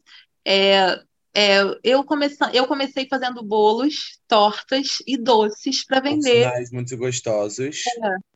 Claro, meu amigo querido Thiago para vender assim pela vizinhança, porque eu estava em casa, pandemia, e aí eu sabia cozinhar uhum. e eu tinha que ganhar dinheiro de alguma forma, e eu comecei a vender, porque é, o pessoal tem um pessoal que tem aquisição perto da minha casa. E aí eu comecei a vender para eles tal. E aí eu comecei, o pessoal começou a me pedir coisas novas e eu comecei a agregar no cardápio. Como eu sei fazer e eu trabalho por encomenda, é uma coisa que eu consigo me organizar para fazer. E aí eu comecei a fazer alguns jantares, comecei a entregar refeições, até refeições fit, né? Agora tá na moda essa marmita, uhum. essas marmitas fit. Eu fazia em versão família, porque às vezes é, era uma família de seis pessoas, e aí não valia a pena pegar marmita, e eu fui fazendo por encomenda. E nós começamos a fazer os jantares personalizados, almoços personalizados, é, que na, nada mais é do que o cliente vem até nós, explica o que, que vai ser o evento, a gente, a gente monta todo um cardápio de acordo com a necessidade do cliente. É, é, proteína animal, carne, ou se não frutos do mar, frango, tudo isso, o que for do desejo do cliente, a gente vai montar um cardápio com entrada, prato principal, sobremesa. É, se ela quiser, tem todo o serviço de, de garçons. E aí tudo depende, é uma coisa muito é personalizada que a gente trabalha, e além da, disso, desses jantares mais luxuosos, a gente segue com a nossa linha inicial. No dia a dia a gente vende nossos bolos, a gente tem quiches que a gente vende muito. Então é uma coisa assim que a gente agrega bastante coisa na gastronomizar, tem muita opção de coisa gostosa. Então, se vocês quiserem, se vocês se interessarem por comer alguma coisa diferente da nossa empresa, vocês podem seguir a gente no Instagram é gastronomizar com S, de Isa R, porque é Isabela Rodrigues, né? Aí é gastronomizar. E aí vocês seguem lá, a gente está sempre postando novidades, o cardápio, é, promoções, toda semana tem promoções, então fiquem ligados que tem muita coisa legal lá para vocês, para todos os públicos. Hum, Muito obrigada, Otton, Arrasou. pelo espaço aqui para poder falar, para poder explicar. ah, eu que agradeço, eu que agradeço mesmo. Quebrou vários tabus sobre a cozinha aqui comigo. Ai, que maravilha, adoro quebrar Estou, tabu. repen- estou repensando, estou me abrindo para a panela de pressão. E você não vai ter Contanto que meus pais não estejam em casa. Ah, se eles tiverem, nem tenta, porque já vai remeter a eles também uma É. situação, né? Ele- É, sem, sem condição. Tiago, você se divulgue, se jogue pro mundo. Então, Otton, o Rei de Risoto é, eu levo com muito carinho e muito orgulho, porque foi uma coisa que meio que surgiu do nada. Uma coisa que era inesperada, que eu sempre tive o sonho, mas nunca imaginei que fosse executá-lo é, antes de terminar minha faculdade, né? Então, é, no momento que eu criei o Rei do Risoto, eu dou minha vida, dou minha unha e carne, sabe? Se eu precisar trabalhar até 5 horas da manhã, vou trabalhar até 5 horas da manhã, é, puto, irritado, porque eu tô cansado, porém vou estar trabalhando, feliz, entendeu? É, o nosso Feliz. restaurante, o nosso restaurante, ele é, hoje funciona é, 100% com risoto, né? Ele, a gente tem diversos risotos diferentes, óbvio, né? Diversos, é, é, com várias opções de frango, várias opções de carne, é, rabada, costela. A gente tem opções vegetarianas, tá? É, de fungo, é, alho poró, pera com gorgonzola. É, e agora, hoje, dia 24, né, a gente lançou o de bo- abóbora com é, gorgonzola, né? E aí eu sou muito cobrado, né, no Instagram para ter risotos veganos. Eu acho que risoto vegano, na verdade, não é risoto. Porque por mais que você esteja fazendo com arroz especializado, o arroz é usado, o queijo vegano, ele não derrete da mesma forma. É, então, assim, conseguir a consistência que a gente tem no risoto, não consegue. Então, eu prefiro não fazer. Entendeu? Uhum. Mas Porém, mesmo que o cardápio é bem completo, né? Eu vejo que vocês têm É. vários sabores maneiros, tem muita coisa que eu gosto. Tem até arroz doce que eu vi, não é? É, a gente tinha arroz doce, mas é, a gente tirou. Por que, que a gente tirou? Porque o arroz doce, aqui no, no, no Brasil, no Rio, no caso, né? Quando se fala em arroz doce, a gente pensa o arroz doce tradicional, que bota canela em cima, é, docinho, acabou, sabe? E a gente tinha diversos sabores de arroz doce. A gente tinha de chocolate, de arroz doce com geleia de morango, arroz doce de laranja. Então, é, muita gente não conhecia. Então, por não conhecer, se é uma coisa desconhecida, ninguém pedia. Entendeu? Ah, é fogo, né? Então, é a bom. gente tirou. Tudo, né, do desconhecido, é fogo. Às É. vezes eu uso uns sabores também diferentes, assim, de bolo mesmo, eu fico inventando moda nos bolos, e muita gente não pede por ter medo, e às vezes Exato. elas são gostosas. Exato. Então, assim, aí a gente tirou. E aí eu decidi colocar, porque eu sabia que ia dar certo, brownie e tiramisu, né? Hum. Brownie não é um doce Sim. italiano, porém é um doce que você encontra no mundo inteiro. Se eu chegar na Itália e falar eu quero um brownie, eu vou conseguir um brownie, sabe? E o Sim. tiramisu porque é um doce italiano, né? E que eu gosto de fazer o tiramisu. E o brownie, eu sou péssimo em confeitaria, não gosto da confeitaria, tenho pavor da confeitaria. Ah, Então, por ter esse medo e não gostar, eu terceirizo o brownie. Eu peço para uma amiga minha da faculdade, a Melissa, não sei se a Isabela conhece, da Doce Mel. Sigam, inclusive, Doce Mel Confiserie. E hum, ela faz meus brownies, a gente vende brownies de doce de leite, leitinho e brigadeiro. Ai, que delícia, gente. É. E os tiramissus. Nossa. E é isso. É muita comida, né, Otton? É Hoje muito. Eu aconselho você ouvir esse. Eu aconselho você ouvir esse podcast. Eu tô dando esse conselho Comendo. agora. É, no, no final do episódio. Não, mas se você tá ouvindo esse podcast, com certeza agora você tá com fome. Tá? Porque eu comecei esse podcast, eu. Aqui, eu gravei aqui, né? No início eu tinha acabado de jantar. Agora tem nem duas horas que eu jantei e já está me abrindo apetite novamente. Meu Deus! Eu tô te Então? Se você tá aí, tá querendo, tá despertando o- a fominha, peça alguma coisa para comer. E se você estiver perto da área de entrega do Rei do Risoto, que, qual, é, qual é a área de entrega do Rei do Risoto? 7 quilômetros. Então, Tá, mas mas não- aí. É, Jacarepaguá é, e Ah. adjacências, Bar Recreio. A gente chega em São Conrado, é, Gávea. Hum, É, só que é, depois de São Conrado, é, a gente só chega pelo é, Instagram, né? Que daí a gente entrega. É, Gávea, São, é, Copacabana, Leblon, tudo a gente entrega, mas aí já pelo é, direct do Instagram, né? Porque o iFood só chega a um raio de 7 quilômetros. Taquara, é, Gardênia, Barra e Barra. adjacências. exato. Então, se você tá aí ó, na região de Barra e adjacências, vale a pena pedir um iFood lá pro Rei do Risoto. Ai, enfim, meu Deus. Que fome. Vamos. Eu, eu agora vou me divulgar também, né? Porque Claro, preciso. queremos saber tudo sobre Otton do Ar. Queremos saber tudo sobre Otton. Vamos. Então vamos que vamos. Galera, ah, esse episódio, né, vai ao ar segunda-feira agora, que é dia. Deixa eu ver aqui no meu calendário. Sete, eu acho. 27, 27 de setembro. Então, o que, que eu tenho para passar para vocês informações? Primeiro, o meu Instagram, que eu mudei o meu arroba, consegui mudar meu arroba, entendi como é que se faz. Mas ainda tá meio estranho, tá?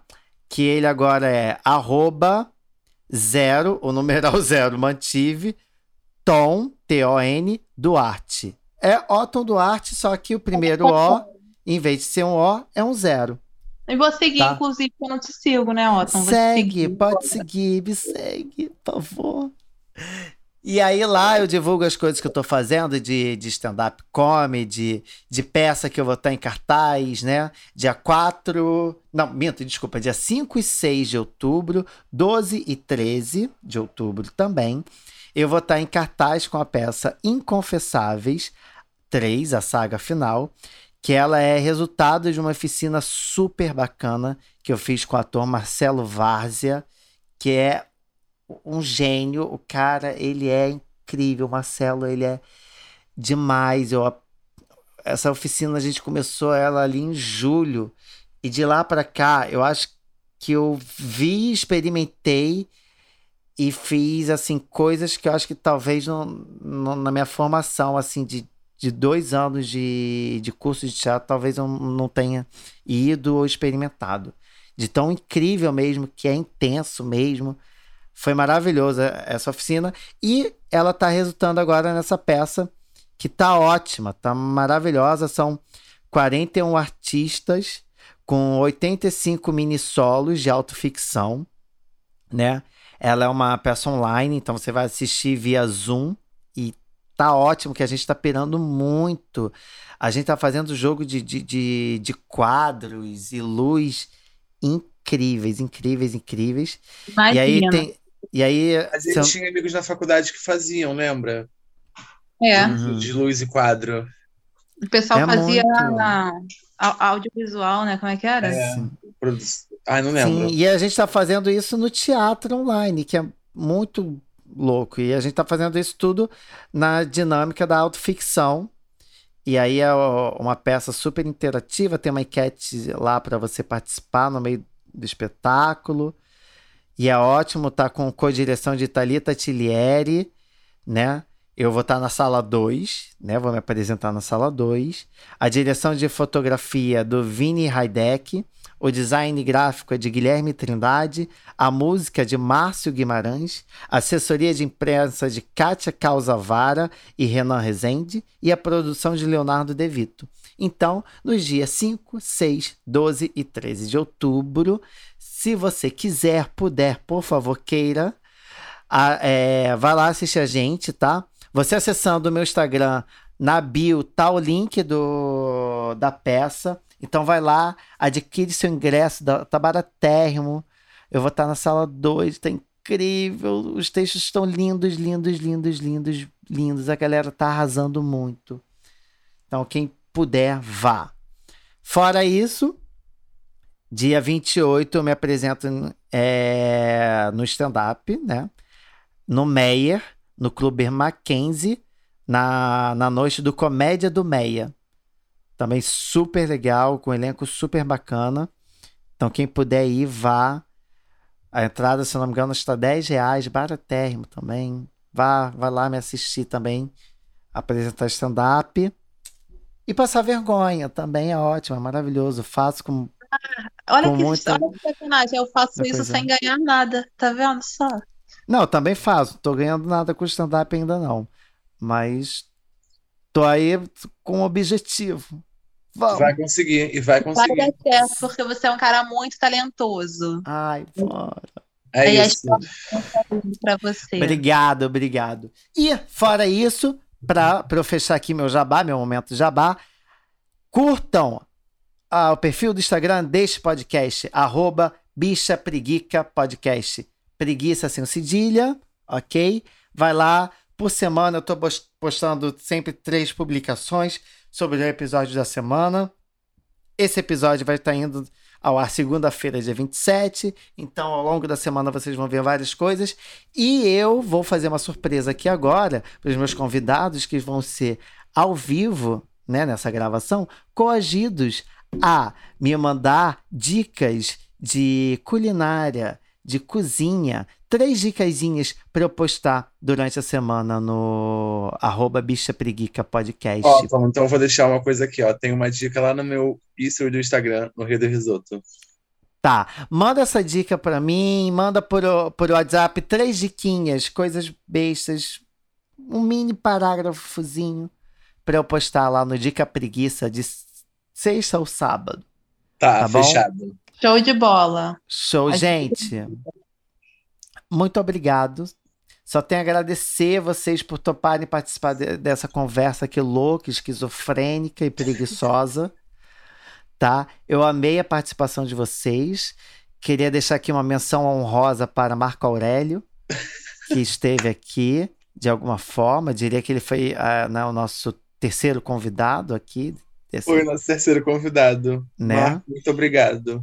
Muito obrigado, agradecemos muito. Se não fosse Marco Aurélio, talvez esse episódio não existiria. Temo. Gente, muito obrigado mesmo. Muito obrigado. Foi ótimo. Muito obrigado por, pela, Foi maravilhoso. pela chance de deixar a gente participar desse quadro.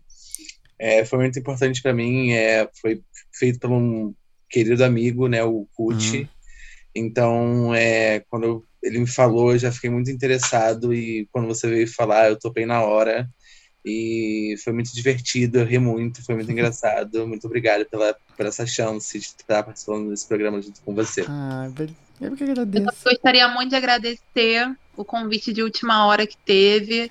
Eu Ai, amei eu... participar, eu amei participar, foi maravilhoso conversar com vocês. Quero mandar um abraço também para o CUT, é, para você também, Otton, que foi, foi muito legal a nossa conversa, e para o Tiago, que também me fez convite, lembrou de mim.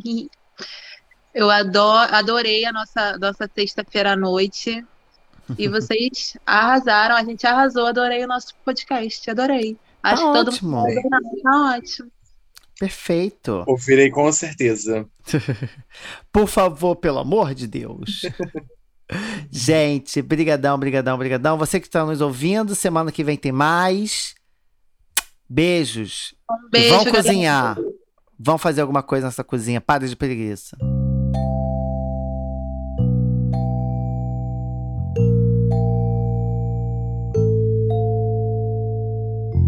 Esse episódio teve idealização, roteiro e apresentação de Otton Duarte e edição de som de Rafael Kutivac, o cara que diz que o áudio é uma delícia. Esse foi o Bicha Preguiça. Eu vejo você no próximo episódio. Até lá!